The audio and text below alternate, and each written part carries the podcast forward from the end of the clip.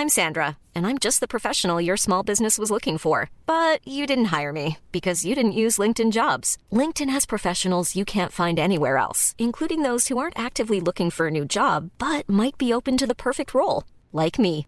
In a given month, over 70% of LinkedIn users don't visit other leading job sites. So if you're not looking on LinkedIn, you'll miss out on great candidates like Sandra. Start hiring professionals like a professional. Post your free job on linkedin.com/people slash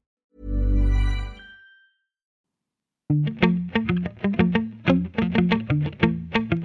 Salut, c'est Thomas Rozek. Vous avez sans doute déjà vécu ce moment, cet instant où, au hasard d'un livre, d'un film, d'un docu à la télé, d'un article ou même juste d'un post sur les réseaux sociaux, vous tombez sur une histoire, un personnage, un moment du passé dont vous n'aviez jamais entendu parler et qui pourtant vous paraît à cet instant essentiel. Dans ces moments-là, il arrive souvent que la même pensée traverse nos esprits, mais pourquoi est-ce qu'on m'a pas appris ça à l'école? Moi, ça m'avait fait ça l'an dernier, vous en souvenez peut-être, avec Gaston Monerville, homme politique noir de premier plan en France après la Seconde Guerre mondiale, totalement gommé de notre histoire et auquel on avait consacré un épisode. C'est tout le paradoxe de notre pays qui aime tant se référer à son passé, à ses racines, à ses gloires d'antan, tout en feignant obstinément de ne pas voir les angles morts, les omissions, les oublis de notre histoire qui pourtant en disent long sur notre présent, notamment lorsque ces oublis concernent des institutions dont on questionne aujourd'hui les idées reçues, au hasard, la police. C'est ce qu'on va voir avec notre épisode du jour. Bienvenue dans Programme B.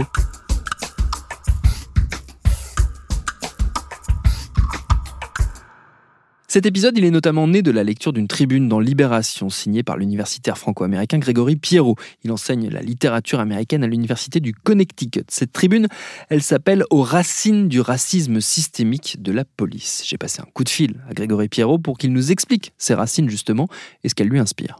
Après avoir vu certaines des réponses euh, de journalistes, de commentateurs français, euh, notamment celle, d'Éric Brunet, euh, une émission avec Maboula Soumaoro, où il s'emportait, euh, parlait de, enfin, des- de ce qu'il semblait euh, croire être des différences fondamentales euh, entre la France euh, et les États-Unis, notamment au niveau du, de l'absence euh, prétendue de, de racisme systémique en France. Ça m'avait un peu choqué. Je trouve que ce débat est abject et j'ai même été gêné d'entendre la porte-parole à l'instant du ministère de l'Intérieur dire oh non, nous ne sommes pas une institution raciste, mais, mais quelle est- a- a- accuser une institution de la République, enfin, la France, qui qui a fait Félix Eboué, la, la France, même à l'époque des Bourbons, qui a anobli le chevalier Saint-Georges, qui était un chevalier, qui était un, un noir. Qui il y y y a du racisme en France, Qui, bien sûr. main- qui meurt aux mains de la police en France Il y a pas un Qui- système qui raciste. Mais, meurt mais non, aux mains est- de la police franchement, là, en et puis, France puis même, même Qui meurt quantitativement, aux mains pardon, de la police il y a des, France il y a, il y a une, Qui la, la- la- la police tue chaque année des gens, d'ailleurs en qui interpellation, etc. Mais franchement, sur les 15 morts qu'il y a eu l'année dernière, c'est essentiellement des terroristes. On peut pas comparer la police française à la police américaine. C'est un discours qu'on entend assez souvent en France. Hein. J'ai grandi avec ça. euh, et en ce moment, on l'entend vraiment très, très souvent. Et euh, pour moi, ça part vraiment d'une méconnaissance assez euh, profonde de, de, de l'histoire de France, en fait. Mm. Donc, enfin, ça me paraissait indispensable, justement, de montrer, euh, enfin, de l'histoire française qui sont, qui, qui restent méconnus, justement, de, de, enfin, de déplacer un peu la question, à savoir, euh, en fait, il y a une histoire euh, systémique raciste de l'institution, euh, enfin, de la police. Et je pense que c'est important justement dans cette dans cette conversation, surtout quand on voit qu'un des arguments euh, principaux euh, bon, des gens qui prétendent que ça n'existe pas, c'est euh, cet appel euh, donc à l'histoire supposément. Une des choses, euh, enfin que j'ai, enfin j'ai découvert. Euh, je veux pas dire c'est moi qui l'ai découvert, c'est une des choses que j'ai découvert personnellement donc en travaillant euh, là-dessus, c'est précisément euh, la contribution, enfin à quel point la police française, notamment dans sa constitution moderne, donc à partir de l'ancien régime, mais aussi à travers plutôt le, Premier Empire et le, le consulat, est en fait profondément raciste. Donc c'est une période où on voit très rapidement, donc à la fin de l'ancien régime, se développer des lois raciales aux colonies, donc dans les colonies antillaises, mais aussi en métropole. Et euh, ces lois sont euh, notamment donc euh, enfin comment dire appliquées par la police. Le- le- L'esclavage euh, en France donc est organisé par le Code noir euh, 1685, donc série de lois euh, pour les les, les esclavagistes, hein, donc euh, aux Antilles, euh, censés diriger la manière dont ils se comportent avec, les esclavisés et aussi enfin, dont, la manière dont, dont ils sont censés les traiter en bien ou en mal. Mais ces lois donc euh, sont des lois d'exception d'une certaine manière. Elles ne sont pas censées s'appliquer en France parce qu'en France, euh, depuis euh, le, 14e siècle, donc on a le, ce qu'on appelle le, le, sol libre, enfin le principe du sol libre, à savoir qu'il n'y a pas d'esclaves en France.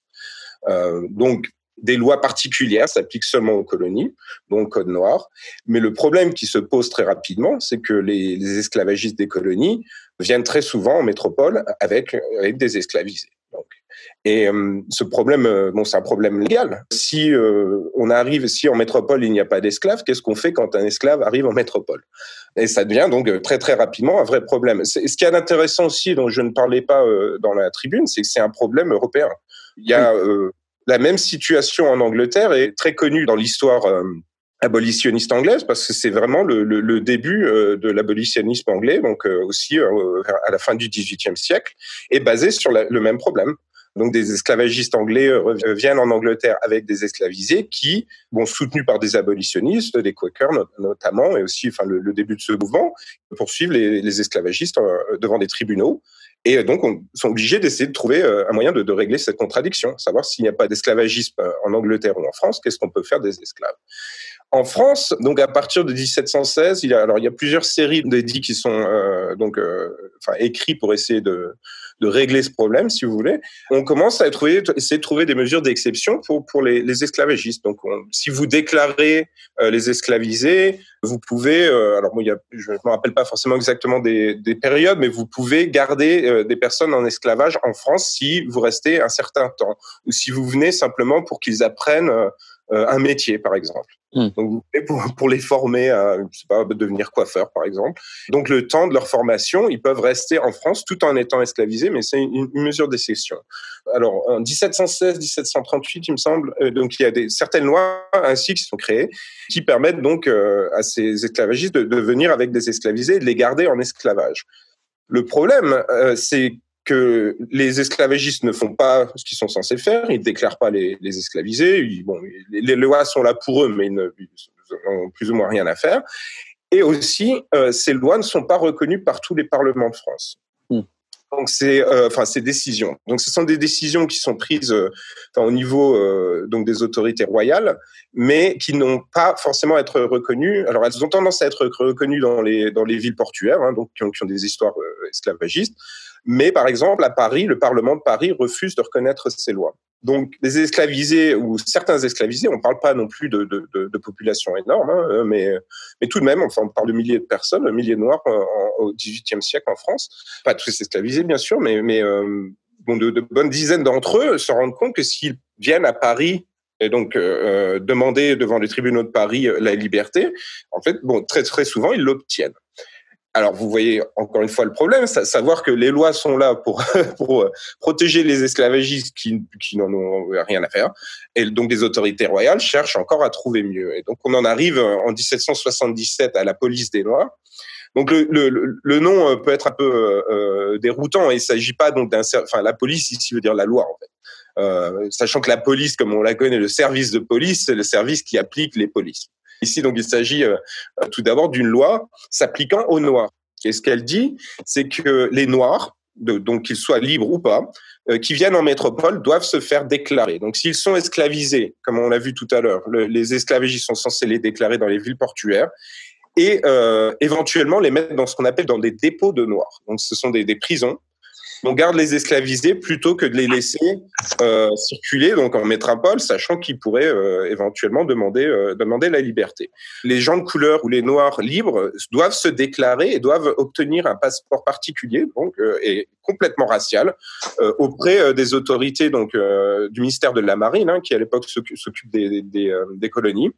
Et c'est ce qui leur permet de circuler librement en métropole, sachant que s'ils n'ont pas ces papiers, ils peuvent se faire expulser. Et donc ça, c'est voté en 1777 et c'est la loi qui a lieu jusqu'à la Révolution française. Pour finir là-dessus, ce que j'ai trouvé il y a assez récemment, c'est qu'en fait, c'est encore plus drastique que les lois euh, précédentes, mais les mêmes choses arrivent, sachant que les esclavagistes ne déclarent toujours pas forcément euh, les esclavisés. Les esclavisés peuvent toujours aller au Parlement de Paris et obtenir la liberté. Mais ce qu'on voit arriver de plus en plus souvent à partir de 1777, c'est que les esclavagistes, à, à ce moment-là, sachant qu'ils ont perdu devant les tribunaux, demande aux autorités royales de faire capturer euh, les esclavisés, donc libérés légalement, passer au-dessus des tribunaux, passer au-dessus de la loi, les faire capturer pour les ramener dans les dépôts noirs et les, renvoyer aux Antilles. Donc, évidemment, les services de police hein, de l'ancien régime ne sont pas vraiment organisés comme ceux qu'on connaît maintenant, mais ça reste les ancêtres de la police qu'on connaît. Et c'est leur responsabilité. Donc, les inspecteurs de police, notamment à Paris, passent au-dessus des tribunaux de l'époque pour éventuellement capturer euh, des anciens esclavisés. Donc, la Révolution française change tout ça. En 1791, la loi est abolie. Et cette loi est rétablie en 1802 euh, par Napoléon, à l'époque où il rétablit aussi l'esclavage.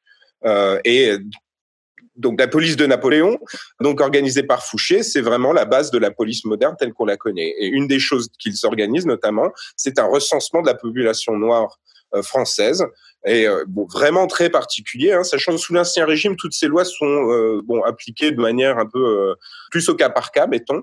Sous Napoléon, ça devient vraiment systématique. Quoi. Et Napoléon, enfin, le rétablissement de l'esclavage, une exception française. Hein, il n'y a aucun pays au monde qui a, qui a aboli l'esclavage pour le rétablir, mais quand il le rétablit, il vient pour pour, pour chasser les gens de couleur de métropole, hein, sachant qu'il y a beaucoup d'officiers notamment on a entendu parler, enfin, assez euh, du, euh, du, cas de, du général Dumas, donc parce que bon, évidemment, le, père d'Alexandre Dumas, il est assez connu, euh, qui a dû subir la vindicte personnelle de, Napoléon, mais c'est le cas de la plupart donc des, gens, des gens de couleur libre qu'on trouve en France à l'époque. Donc, l'outil principal de cette de cette politique sous Napoléon, c'est bien la police. Ce qui frappe également, c'est que cette cette histoire euh, de, l'implication euh, raciste de la police et de l'usage raciste de la, de la police, de l'utilisation de l'institution policière comme une arme raciste, très clairement, de l'État. Euh, c'est pas un cas isolé dans l'histoire de France et ça se retrouve très fortement dans des périodes beaucoup plus proches de nous, au moment où la France soldait son empire colonial, euh, et dans les années 50, 60, notamment lors de la guerre d'Algérie. Bah, moi, ce qui me fascine à ce niveau-là, j'en parle vraiment, enfin, il, me semble que j'ai peut-être une demi-phrase euh, là-dessus dans la tribune, le lien est évident, et, les liens euh, particuliers sont, euh, sont même troublants, oui, d'une certaine manière, mais il y a la ligne est tellement claire, en fait. Plus on regarde, plus ça devient hallucinant de voir à quel point les gens préfèrent ignorer cette, ligne historique. Euh, donc, ce dont je parlais euh, en passant dans, l'article, mais qui pour moi est au cœur de, cette ligne, le système raciste colonial au XVIIIe siècle, c'est principalement les Antilles, hein, bien, sûr. Et euh, donc, on ne peut pas en parler sans parler de la Révolution haïtienne. Mais ça aussi, c'est un angle mort absolu de, l'éducation française, qui est bah, c'est aussi une de ces choses. Tous les gens que je connais qui travaillent sur, la révolution haïtienne en ce moment où, enfin, ils se rendent compte, mais, mais, enfin, comment est-ce possible d'enseigner la Révolution française sans parler de la Révolution haïtienne? C'est plus on lit là-dessus, plus on se dit c'est absolument incroyable. C'est tellement au cœur de, de, de, tellement de choses depuis, enfin bon, l'abolition de l'esclavage, mais aussi le, le, enfin, le jacobinisme, le putsch de Napoléon, le rétablissement de l'esclavage, la vente de la Louisiane, enfin tout ça à voir avec une révolution dont on n'entend pas un mot. Et euh, bon, une des choses aussi qui sont liées à ça, c'est euh, à la fois euh, donc euh, l'histoire de la police, donc des services de police, mais aussi de, enfin du, du colonialisme français tout simplement. Mmh. Il y a beaucoup de gens qui voient dans la conquête, la conquête de l'Algérie, une espèce de revanche pour la perte d'Haïti. Euh, chronologiquement, c'est assez intéressant. Donc, en 1825, la France reconnaît finalement l'indépendance d'Haïti après avoir euh, donc extorqué, enfin, un tribut euh, incroyable donc du, du, du, du, pays. Donc, en 1825, finalement, la France ça devient clair ne, que, que, la France ne va pas essayer de réenvahir Haïti, sachant que pendant 20 ans, ça a été, c'était très probable, hein, tout le monde s'y attendait un peu. Mais du coup, Charles X donc se tourne vers l'Algérie. Et moi, ce que je trouve intéressant, c'est qu'il y a énormément, enfin, il y a, un nombre assez euh, surprenant d'officiers qui participent à la campagne d'Algérie, qui étaient à Saint-Domingue et en Haïti. Et arrivés en Algérie, ils appliquent directement les mêmes politiques euh, d'extermination qu'ils avaient développées en Haïti. Euh, à Saint-Domingue. Donc euh, j'utilisais, enfin, ce personnage en particulier de, Pierre le Cruel, mais bon, ce n'est pas le seul, hein, mais bon, c'est un peu euh, bon, son nom dit un peu tout, ce qu'on a besoin de savoir sur lui. Hein. Il, se fait connaître très rapidement. Il est gouverneur à Oran. Euh, il se fait connaître pour, pour, des massacres incroyables, des exécutions sommaires, euh, euh et donc des, choses qu'il avait développées euh, en Haïti. Donc j'en parlais. Il est tellement brutal qu'il se fait euh, le démettre de ses fonctions, mais il devient ensuite chef de la gendarmerie en métropole. D'une manière générale, ce que ce que cette histoire que vous mettez en lumière, cette partie de l'histoire que vous mettez en lumière avec cette tribune, ça révèle, et c'est d'ailleurs là-dessus que, que vous, concluez euh, euh, l'article dans Libération, c'est que euh, on est en, permanence confronté à ces angles morts, euh, ou plutôt on évite en permanence de se confronter à, ces angles morts euh, de l'histoire. Et moi, ce qui m'interroge, c'est euh, pourquoi en fait, tout simplement? Pourquoi est-ce que qu'on est-ce qu'on continue à entretenir des mythes nationaux qui ne sont plus vraiment de l'histoire, ou alors une version extrêmement simplifiée, et tout en excluant tout ce qui permettrait de comprendre en grande partie la situation actuelle ou les situations actuelles? En toute sincérité, je ça me paraît, enfin, non seulement contre-productif, mais aussi, euh, enfin, d'une hypocrisie euh, assez infernale. Hein. Euh, on ne parle pas d'une histoire cachée, en fait. Hein, ces documents sont là, ils sont accessibles. Il faut savoir les trouver, hein, c'est évidemment, c'est un autre problème. Mais bon, voilà, enfin, c'est trouvable, ça existe, les gens le savent, c'est pas des inventions, c'est l'histoire de France. Je pense, enfin, pour y avoir beaucoup réfléchi, je, il me semble, enfin, l'idée, ça doit être aussi cette espèce de, de, d'exception euh, française, enfin, cette idée justement qu'il y a un projet français euh, qui est unique et, et, mieux que tous les autres. Pourquoi euh, chaque critique qu'on puisse y apporter devient un problème? En toute sincérité, je ne comprends pas. Euh, je pense qu'il y a une, en partie, enfin une idée justement que le, le, progrès doit toujours aller dans un certain sens et que tout, enfin toute histoire qui, qui prouve que, que le progrès va jamais en ligne droite devient problématique potentiellement je peux spéculer hein, en toute intérité, je comprends pas du tout. Euh, moi, pour moi, l'un n'empêche pas l'autre en fait. Euh, le projet euh, universaliste français, c'est pas un anathème, c'est au contraire. En fait, c'est vraiment, enfin, il y a, y a, quelque chose dans l'esprit qui est admirable en fait. Le problème, c'est c'est pas ce qu'on a fait. Enfin, c'est c'est perfectible. Enfin, il y a beaucoup de problèmes qui demandent d'être réglés plutôt que d'être ignorés. Et vouloir les ignorer, pour moi, c'est travailler contre ce ce projet en fait. Je pense sincèrement, et c'est là donc que ces idées sur le racisme systémique euh, deviennent, euh, à mon avis, très importantes. Je pense qu'il y a des, comportements euh, dont on ne se rend pas forcément compte et qui font partie de la manière dont on apprend la France, dont on considère la France, dont on imagine que c'est censé se passer. Et euh, du coup, quand on est confronté à ces problèmes, bon, c'est pas pas facile, en fait, j'imagine. On le voit souvent dans les réactions. Il y a quelque chose d'assez aussi euh, euh systématique hein, quand, quand, quand on parle de ces, de ces questions. c'est que des individus vont dire oui, mais vous me traitez de raciste, alors qu'en fait, à aucun moment personne ne dit ça. Mais on voit bien que c'est pris personnellement comme une insulte. Alors que voilà, justement, le c'est pas pour rien qu'on parle de, de, problèmes systémiques. On parle d'autre chose. Quoi. Ce qui, ce qui moi me me frappe, mais je, me doute que vous n'aurez pas forcément la, réponse, parce que c'est une question euh, extrêmement vaste et à laquelle il n'y a peut-être d'ailleurs pas de réponse. Mais c'est qu'il y, a, comme un paradoxe entre, euh, d'un côté, une histoire qu'on n'enseigne pas et qu'on ne transmet pas, euh, c'est-à-dire une mémoire qu'on n'entretient pas du tout, de, ces dérives-là et de ces échecs-là, de ce, projet de la France qui serait justement, qui ne, serait jamais parvenu à délivrer ce qu'il avait promis. Donc cette mémoire qu'on n'entretient pas, et de l'autre, une mémoire presque inconsciente qui se transmet au sein d'une institution qui continue à perpétrer des biais racistes qu'elle a développés euh, du fait de son histoire. Je pense qu'on peut pas voir l'un sans l'autre, en fait. Et je pense que c'est ce qu'on voit euh, notamment euh, en ce moment. L'oubli historique est ce qui permet la mémoire inconsciente et de la laisser au niveau de l'inconscient, d'une certaine manière.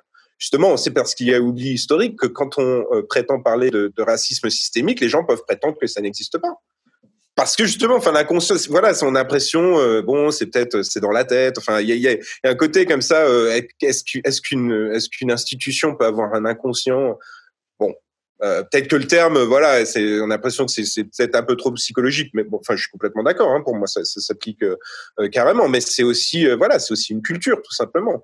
Et euh, comment se passe la culture? Ben, On voit beaucoup de témoignages en ce moment. C'est euh, c'est la pression des pères, euh, c'est euh, des choses qui se, qui se font sans, sans être expliquées de vive voix.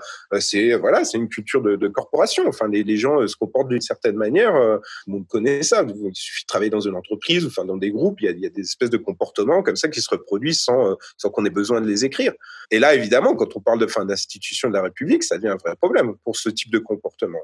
Et je pense que justement, la, la manière dont ça se perpétue, c'est précisément parce que euh, ces deux, euh, comment dire, la, mémoire euh, et le, le comportement euh, institutionnel d'une part et l'histoire officielle hein, de l'autre sont restés complètement séparés. C'est assez fantastique d'ailleurs, fin de voir ça, parce qu'on disait tout à l'heure, les livres d'histoire sont là. Voilà, ces informations, je les ai, les ai pas, euh, je les ai pas inventées euh, mais euh, mais c'est une histoire qui, oui, bon, évidemment, passe beaucoup moins bien que, mettons, c'est pas une histoire de, de la résistance, par exemple.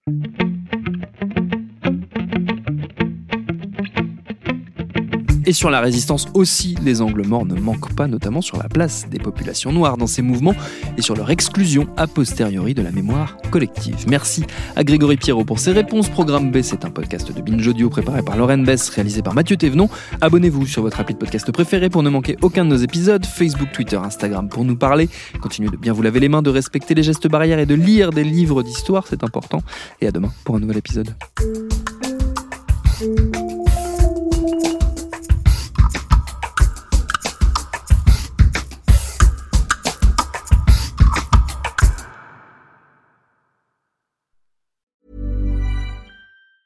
Even on a budget, quality is non-negotiable. That's why Quince is the place to score high-end essentials at 50 to 80% less than similar brands. Get your hands on buttery soft cashmere sweaters from just 60 bucks, Italian leather jackets, and so much more.